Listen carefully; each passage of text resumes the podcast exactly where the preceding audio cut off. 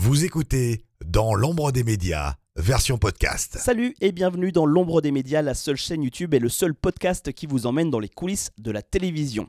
Dans ce nouvel épisode, eh je vous invite à partir à la rencontre de Régis qui est opérateur à la coordination à chef employé par AMP Visual TV et qui nous attend dans les coulisses de la Starac. Alors si vous êtes passionné de son et de télévision, je vous invite à rester jusqu'au bout de cette vidéo puisque vous allez apprendre et découvrir pas mal de choses. Juste avant de le retrouver, j'aimerais remercier AMP Visual TV et Studio de France qui assurent toute la partie technique et l'accueil de cette émission sur le plateau 217, euh, ainsi qu'Andemol, producteur de la Starac, qui m'ont permis de réaliser cette interview.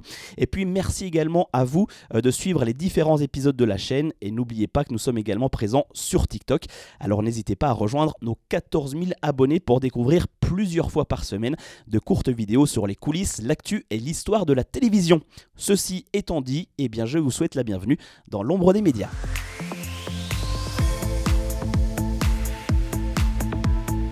Interview.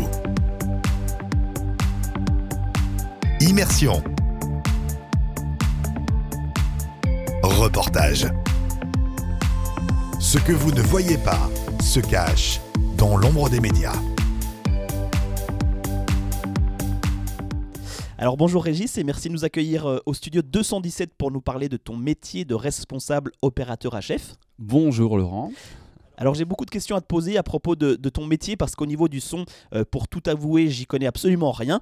Euh, mais juste avant, comme il est de tradition sur cette chaîne, on va faire un petit point sur ton parcours. Et le tien est plutôt atypique puisqu'avant de t'intéresser au son, tu étais professeur de physique-chimie. Effectivement, alors je me suis jamais destiné au son dans la vie, donc j'étais parti euh, pour faire des études euh, dans l'enseignement. Euh, je me suis retrouvé même prof un an devant des élèves et je me suis dit qu'au final c'était peut-être pas fait pour moi. Euh, donc bah, effectivement, j'ai très vite bifurqué. Et du coup, euh, qu'est-ce qui t'a fait prendre ce virage à 180 degrés en laissant de côté ton métier de prof pour atterrir dans le son? Comment s'est passée cette, euh, cette transition? Eh bien, en fait, j'étais déjà un peu dans le son, à vrai dire. Donc, je faisais déjà de la musique, du son le week-end. Je ne me voyais pas en faire forcément mon métier. C'était d'abord une passion au début. Et puis, j'ai eu la chance de rencontrer un monsieur qui bossait dans le son à la télé, qui m'a clairement vendu le métier. Euh, moi qui me retrouvais devant mes élèves, euh, pas forcément, euh, pas forcément motivé à vrai dire. donc je me suis dit pourquoi pas tenter l'aventure. Donc je me suis lancé dans une école de son. J'ai été à l'INA pendant un an. J'ai fait des stages dans plusieurs boîtes de, captation audiovisuelle, AMP Euromédia. Voilà, j'ai fait les deux boîtes, j'ai fait des stages dans les deux boîtes. Et puis j'ai vite fait mon, petit chemin, mon petit réseau dans le milieu. Et me voilà. Et du coup, aujourd'hui, c'est quoi concrètement ton métier? Alors du coup, à l'endroit ici même où je te parle, au 217 sur la Star Academy, j'ai un peu deux vocations. Euh, déjà, être coordinateur à chef, donc élaborer le plan de fréquence, faire en sorte que toutes les machines euh, fonctionnent les unes avec les autres. Et aussi euh, de l'exploitation, donc équiper les intervenants du Prime, les candidats, les jurys, les guests, etc. Donc ça c'est pour la partie simplifiée, mais on va entrer un petit peu plus dans les détails. Si on prend par exemple une saison de la Star Academy avec des primes qui vont se tourner au studio 217, quel va être ton travail en amont, donc les jours qui précèdent euh, le premier direct? Alors, euh, bah, je suis venu euh, sur place une semaine avant le premier prime, hein, donc pour faire bah, l'installation de, tous les équipements. Euh, donc euh, calculer ce fameux plan de fréquence pour faire en sorte euh, que tous les éléments, aussi bien micro et ears, fonctionnent les uns avec les autres, qui ne se rentrent pas dedans, qui ne se perturbent pas. Et mon boulot en amont, c'était aussi également de bah, tous les racks de HF que vous voyez derrière moi. Bah, il fallait faire un plan de ces racks, histoire de ranger, on va dire, les éléments dans le bon ordre, et qui, est une manière logique de travailler, de les câbler les uns avec les autres de la manière la plus efficace aussi. Donc tout ça, c'est un boulot qu'on fait en amont et lors de l'installation, qui a pris une petite semaine ici avant le premier prime. Alors, euh, tu parles de fréquence depuis tout à l'heure et j'aimerais qu'on s'attarde sur ce sujet pour bien comprendre, euh, puisque certaines d'entre elles sont donc audibles et d'autres non. Alors, est-ce que l'ancien prof peut nous faire un petit cours et nous expliquer ce que sont des fréquences? Alors une fréquence, euh, tout simplement, c'est une onde qui va se propager dans l'air, hein, on va dire ça de manière très simple. Euh, dans l'air, elle n'est pas forcément visible, donc on peut imaginer aussi une fréquence qui se propage dans l'eau, donc là, ce sera plus, plus évident, plus visible. Donc vous voyez à la surface de l'eau des ondes. Bah, là, il faut juste imaginer qu'une fréquence, c'est la même chose, sauf que ça se propage dans l'air. Donc effectivement, il y a des fréquences qu'on peut entendre, donc des fréquences que l'oreille humaine peut entendre, elles sont plutôt basses euh, dans le spectre. Euh, en général, c'est entre 20 Hz et 20 kHz. Et quand on parle de fréquences de micro, là, on est, on est plus haut. On parle en mégahertz et on est précisément pour tous les équipements de micro et de IR, on est précisément entre 470 et 694 MHz. Et ce qui est complexe, c'est que chaque micro, chaque oreillette doit être configurée sur une fréquence différente hein, pour pas se perturber les unes avec les autres. Voilà, exactement. Donc on peut se dire euh, un micro c'est une fréquence, un IR c'est une fréquence, mais malheureusement c'est pas aussi simple que ça. Parce que quand on met euh, deux fréquences en contact l'une avec l'autre, elles vont recréer des autres fréquences, malheureusement. Euh, bah, je te parlais de l'eau tout à l'heure, donc imagine que tu jettes une pierre à un, bout euh, d'un étang, que tu jettes une pierre à un autre bout d'un étang, à l'endroit où les deux fréquences à la surface de l'eau se rencontrent, bah, vont en créer des autres. Donc pour ça, ça s'appelle des intermodulations. Donc pour faire en sorte qu'on ne soit pas gêné par ces intermodulations, on utilise des équipements informatiques. Après, on peut faire aussi les calculs de tête. Mais quand on a, euh, comme sur la Starac, 130 fréquences euh, sur un plateau, euh, voilà, il faut forcément l'outil informatique qui va tenir compte du paramètre de toutes les machines. des bandes passantes aussi de toutes les machines. Il hein. faut, se dire qu'une référence de micro elle va pas fonctionner forcément de 470 à 694 MHz, mais elle va avoir une bande passante. Euh, maintenant, ça va, on a des bandes passantes de 100, 130 MHz pour une machine, mais il faut euh, un peu penser à tout ça en amont et il faut paramétrer les machines en fonction euh, des unes et des autres que tu vas mettre en relation sur le plateau pour que bah, tout puisse fonctionner correctement. Et ce que tu me disais également juste avant l'interview, c'est qu'il faut faire euh, aussi attention à plein de choses, notamment à la 4G, mais aussi aux fréquences euh, dégagées par le mur LED, en fait à l'environnement qui entoure le plateau. Alors effectivement, bah, on n'est pas tout seul euh, sur ce plateau, hein. il y a plein d'autres corps de métier. Il y a des éléments extérieurs au plateau. Donc effectivement, je t'en parlais, par exemple, la 4G, c'est notre ennemi un peu aux, gens du son, puisque la 4G, euh, les opérateurs euh, grattent de plus en plus euh, sur notre bande passante. il y a encore 5 ans, on avait accès à 470 jusqu'à 780 MHz, mais là, depuis 5 ans, on a perdu 100 MHz qui a été revendu aux opérateurs téléphoniques. Donc ça, c'est un premier truc, donc tenir compte des, fréquences utilisées par les opérateurs téléphoniques. Et la deuxième chose, c'est la TNT aussi, hein, parce que vous savez que la, TNT, maintenant, qu'on capte partout. Euh, elle est numérique terrestre et elle utilise aussi nos bandes passantes euh, et pile poil les mêmes qu'on utilise pour les micros. Donc un canal TNT, euh, ça fait 8, 8, MHz de bande passante. Bah, à chaque endroit où tu te trouves, où tu vas faire un tournage, bah, il faut que tu considères les canaux TV que tu vas trouver à cet endroit-là. Et forcément, bah, je ne peux pas caler mes micros et je ne peux pas caler mes ears sur ces canaux TNT, puisque sinon euh, je vais être gêné. C'est pas moi qui vais gêner la télé, mais par contre euh, la télé va me gêner. Alors pour nous aider à imaginer le résultat d'une installation, si on prend par exemple le studio 217, là où se tourne la Star Academy, avec toutes les fréquences et les ondes représentées par des lignes de couleurs par exemple, à quoi ressemblerait le plateau? Alors, quoi ressemblerait le plateau si chaque euh, micro ou chaque ear est une ligne? Alors oui, euh, ça va vite être, je pense, une toile d'araignée, le truc. Euh, parce que imagine, là, sur la Star Academy, bon, j'ai compté avant l'interview, j'ai 68 micros, par exemple. chaque micro, il émet à 360 degrés autour de lui une fréquence. Euh, chaque IR, dont j'en ai euh, une cinquantaine euh, sur la Starac ici, pareil, va créer aussi sa fréquence à lui. Bon, après les IR, on peut tricher un peu, on va utiliser des antennes très directives pour pas envoyer ces fréquences justement n'importe où. On va pile poil les emmener là où on en a besoin et pas ailleurs. donc on va vite avoir une toile d'araignée qui s'enchevêtre et, et, en plus ce que je te disais avant c'est chaque fréquence qui en rencontre une autre va en créer d'autres. Euh, donc imagine le, ce qu'on a autour de nous, ce qui nous entoure, c'est très très complexe. Et en 2022, je me souviens que tous les primes de la Star Academy ont été diffusés depuis les studios du lundi, à l'exception de la finale qui a été tournée au 217. Du coup, euh, dès que le matériel change d'endroit, tu es obligé de tout repenser l'installation avec euh, de nouveau des calculs de fréquence alors ouais, effectivement, l'année dernière, on n'a pas été gâté puisque la finale, euh, on avait une semaine de temps pour démonter le plateau là-bas, le réinstaller ici. Donc beau petit défi. Euh, et en termes de plan de fréquence, euh, ça veut dire recommencer le boulot. Parce que bon, en gros, ici, le 217, moi j'appelle ça une passoire parce qu'on est très sensible aux, éléments de l'extérieur. Donc la téléphonie, on la capte à fond, les canaux TV, on les capte à fond. Ce, plateau-là est très peu isolé, alors qu'au Landy, on est dans des vraies cages de Faraday. Euh, les plateaux sont hyper bien isolés et là-bas, tu captes absolument pas la TNT euh, ni la 4G. Euh, d'ailleurs, vous pouvez vous en rendre compte, au Landy, il n'y a jamais de réseau téléphonique. Donc ça, ça m'arrange quand je fais de la HF, quand il n'y a pas de réseau sur un plateau, c'est que j'ai beaucoup plus de place pour caler mes micros qu'ailleurs. Voilà, donc c'est plutôt un bon truc d'être isolé de l'extérieur quand tu fais de la HF. Et un mot pour revenir sur les antennes également. En fait, tout le plateau de la Starac est entouré d'antennes émettrices et réceptrices, hein, c'est ça? Alors c'est ça. Alors par exemple pour les micros, euh, j'ai deux antennes euh, qui réceptionnent euh, tous les micros.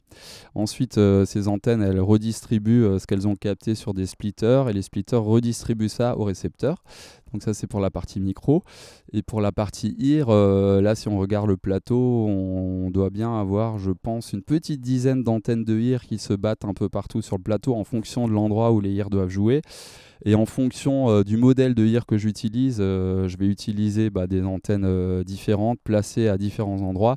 comme je te disais avant, j'ai des antennes qui peuvent, qui sont, qui envoient beaucoup plus fort et qui vont permettre de passer à travers les murs de LED. J'en ai d'autres qui vont pas pouvoir passer à travers les murs de LED. Donc en fonction de en, tenant compte de tous ces éléments qui sont sur le plateau, bah, je dissémine une petite antenne, une petite dizaine d'antennes euh, d'émissions euh, sur le plateau. Donc là, on vient de parler de tout le travail à faire en amont d'un prime, mais ton second travail, ton second rôle, euh, c'est également de gérer tous les micros le jour de l'émission. Alors je suis pas tout seul, hein, on est toute une équipe, hein, parce que équiper des, gens, des intervenants sur un plateau, bah, ça prend du temps si on veut bien faire les choses. Euh, il faut tenir compte des exigences des uns, des autres, des habitudes des uns, des autres. Euh, donc c'est un peu un truc qui se fait au fil des semaines. Euh, des petites habitudes qu'on prend avec les élèves, avec les profs, etc. Donc on est plusieurs à gérer ça. Et effectivement, pendant les répètes, pendant le prime, bah, je fais de la surveillance toujours avec, avec une machine qui me permet de surveiller bah, justement tous les éléments extérieurs qui viennent pas se greffer sur mes fréquences que j'ai calées. Et en plus de ça, bah, je, je participe à l'équipement des candidats, des profs, des guests qu'on accueille et puis on, respecte un peu leurs exigences euh, aux, uns et aux autres. Alors tu parles de surveillance pendant l'émission, mais ça veut dire quoi en fait euh, surveiller? Est-ce qu'une conversation téléphonique pourrait par exemple passer dans le micro de, Nikos? Alors, euh, dans la théorie, pourquoi pas? Dans la pratique, heureusement non, parce que le, signal audio qui est codé dans la fréquence, il va pas être codé de la même manière entre euh, le IR de Nikos, euh, le micro de Nikos et euh, les opérateurs téléphoniques. Donc ma fréquence va être perturbée par une autre fréquence, effectivement, donc ça va se caractériser par un décrochage du micro. on peut entendre un petit voilà ce genre de choses sur le micro ou nous dans le jargon du son on appelle ça des oiseaux. Donc une perturbation extérieure, mais en tout cas je vais pas pouvoir démoduler euh, l'audio euh, de, la téléphonie. Avec mes appareils à moi, je peux pas le démoduler en tout cas. Et pour en revenir au matériel, j'ai pu voir que tu avais euh, beaucoup de micros différents derrière toi. Alors qui va utiliser quel micro et surtout pour en faire quoi? Euh, ouais, bah, si vous regardez la table, effectivement, on a plein de modèles euh, de micros différents. Donc, on a des micros mains, euh, on a des micros serre-tête, on a des micros cravates, voilà, en fonction de l'utilité qu'on en a. et dans les micros mains, bah, on va avoir plusieurs sortes de micros mains aussi. On a des micros mains qui sont dédiés aux chanteurs, donc plutôt les candidats. On a des micros mains qui sont dédiés plutôt au jury Nikos. Qu'est-ce qui va changer? C'est essentiellement la capsule du micro, donc c'est ce qu'on met au bout du micro. La directivité de cette capsule, elle va changer, la sensibilité de cette capsule va changer aussi. Euh, pour un chanteur, on va bosser plutôt avec euh, des capsules cardioïdes, hein, parce que ce qui nous intéresse, c'est d'avoir euh, la voix du chanteur et pas d'avoir l'entourage autour. Donc on veut vraiment isoler la voix du chanteur pour pouvoir la gérer avant tout en sono, parce que bon, les chanteurs, forcément, ils, ont souvent des retours de scène, il faut qu'ils puissent s'entendre très fort sur le plateau. Donc avec un micro cardioïde, avec une directive cardioïde, ça va permettre de, faire ça beaucoup plus facilement. Euh, alors que sur euh, les profs et Nikos, par exemple, on a des capsules plutôt super cardio. Euh, on va ramener un son un peu plus précis, mais par contre la directivité du micro, elle va capter à la fois le son de la voix de l'animateur, mais aussi malheureusement un peu le son environnant. Mais ces, capsules-là, elles permettent d'être beaucoup plus précises. Donc pour du talk, par exemple, on va privilégier ce genre de capsule super cardio. Et concernant les candidats de, Starac, vous avez dû leur apprendre à tenir un micro correctement pour avoir un son toujours agréable à l'oreille. Alors quel genre de, de conseils leur as-tu donné? Alors effectivement, là, tu vois, quand je te parle, euh, par exemple, là, tu dois avoir certainement que des aigus dans ma voix, et plus je vais rapprocher mon micro, plus tu devrais avoir des graves, voilà. Là, on a l'effet proximité qui, qui, fait son boulot. Euh, donc ouais, on leur donne des consignes aux, candidats, c'est bien sûr de, de, fixer le micro euh, quand on n'a pas l'habitude, on dit en général vous mettez le micro sur votre menton, ça bouge pas d'ici. Donc très très important, ouais, effectivement quand on bouge la tête, faut que le micro suive. Hein, faut pas que voilà. Donc là vous devez entendre euh, ce que ça peut donner.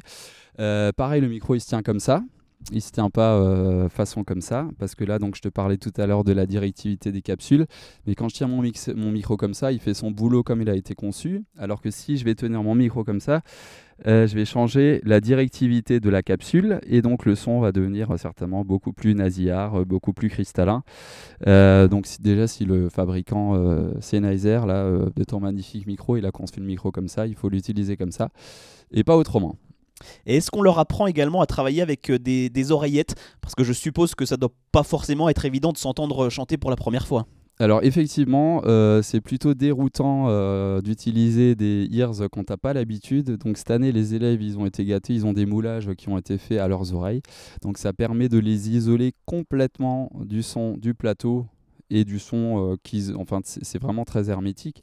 Donc euh, effectivement il faut qu'ils prennent l'habitude de garder toujours les deux oreilles euh, parce que forcément, si on met qu'une oreille déjà, on va écouter beaucoup plus fort euh, et on va se niquer l'oreille, on va pas s'en rendre compte. Donc très important, il faut garder les deux oreilles. Euh, et c'est vraiment en s'isolant du plateau qu'on va pouvoir construire son mix à soi. on est en mesure aux candidats de leur envoyer bien sûr la musique séparément. On peut leur envoyer n'importe quel instrument du plateau, n'importe quel autre intervenant du plateau, leur propre voix, des effets et on peut aussi envoyer des ambiances dans ces ears, donc qui seront isolés du plateau sans trop l'être, puisqu'en remettant les ambiances du plateau, euh, ils vont avoir les applauses, ils vont avoir le public, mais ils vont avoir la, gestion euh, parfaite de leurs oreilles. Et pour en revenir à la Star Academy, qu'est-ce que ça te fait euh, d'être aujourd'hui le responsable chef sur la Starac? Une émission que tu regardais sans doute étant plus jeune. Alors effectivement, j'étais plutôt à fond dans la Starac à l'époque. en fait, j'ai toujours de toute façon été très à fond dans la télé d'une manière générale depuis tout petit. Euh, je pensais pas m'y retrouver un jour, mais euh, c'est clair que c'est juste énorme. Euh, de, l'autre côté, du, de, l'autre côté de l'écran, de voir ce qui se passe backstage, etc. Et euh, bah, j'étais comme un ouf à l'époque, je regardais euh, un peu tout ce qui se passait, les micros, tout ça, l'orchestre, tout ça. Donc là, euh, je, vis le truc pleinement et c'est juste énorme. Par contre, est-ce qu'il y a une certaine pression lors du prime? Parce qu'en fait, tout dépend en partie de ton travail quand même, du moins au niveau du son des artistes et des candidats. Bah après, de toute manière, hein, sur un plateau, tout dépend du travail de tout le monde. Hein. c'est juste la coordination de tout le monde qui fait que ça marche. mais effectivement, bah, quand on est en direct, on est forcément un peu plus stressé que quand on est en enregistré, qu'on a le droit à l'erreur. Euh, là, voilà, il y a, y a, 64 micros. Il euh, faut que voilà, les 64 fonctionnent au moment où ils doivent fonctionner. Il euh, n'y a pas le choix. Et d'ailleurs, est-ce que tu as déjà connu une grosse galère sur le, tournage d'une émission? Oui, j'ai connu une grosse galère. ouais, il y a quelques années. C'était à la chanson de l'année à Nîmes, dans les arènes. et je sais que je me souviens très précisément, c'était à Zaz de chanter. Elle avait le micro 8 dans les mains et bah, j'étais en train de surveiller euh, les porteuses HF sur mes récepteurs et là je vois le 8 qui s'effondre et je dis euh, bah merde le 8 c'est Zaz. Donc bah, c'est la seule fois de ma vie que je l'ai fait mais j'ai couru en plateau avec le micro SOS euh, et je suis allé lui donner et puis voilà tout le monde m'a vu donner un autre micro à Zaz. Voilà je me souviens de ce truc là et enfin, dernière question que je pose souvent à mes invités, sur quelle émission rêverais-tu de travailler? Du moins, est-ce que tu as encore des rêves? Euh, oui, oui, bah, j'ai énormément de rêves. hein. De toute façon, euh, j'en ai déjà concrétisé pas mal. Euh, mais il y a deux semaines, par exemple, j'étais sur l'Eurovision Junior. Donc ça, c'est euh, déjà un gros truc de bosser sur l'Eurovision parce que mon rêve ultime, c'est de bosser bah, sur l'Eurovision adulte. Euh, voilà, j'y crois fort. Je croise les doigts pour que la France euh, remporte le truc et que d'ici quelques années, je fasse la corde à chef sur l'Eurovision adulte parce que j'ai déjà vu la belle machine que c'était sur l'Eurovision Junior. euh, Donc euh, j'imagine même pas ce qui peut être mis en œuvre sur l'Eurovision adulte. Eh bien, en tout cas, merci beaucoup, Régis, de nous avoir accueillis dans les coulisses de la Starac. Et on croise les doigts pour toi, du coup, pour accomplir ton rêve. Merci à vous. À bientôt. À bientôt. Voilà, on arrive au terme de cette interview. Si elle vous a plu, n'hésitez pas à la commenter, la liker et la partager. Quant à moi, je vous donne rendez-vous dans un mois pour une nouvelle vidéo, un nouveau podcast qui vous emmènera une fois de plus dans l'ombre des médias.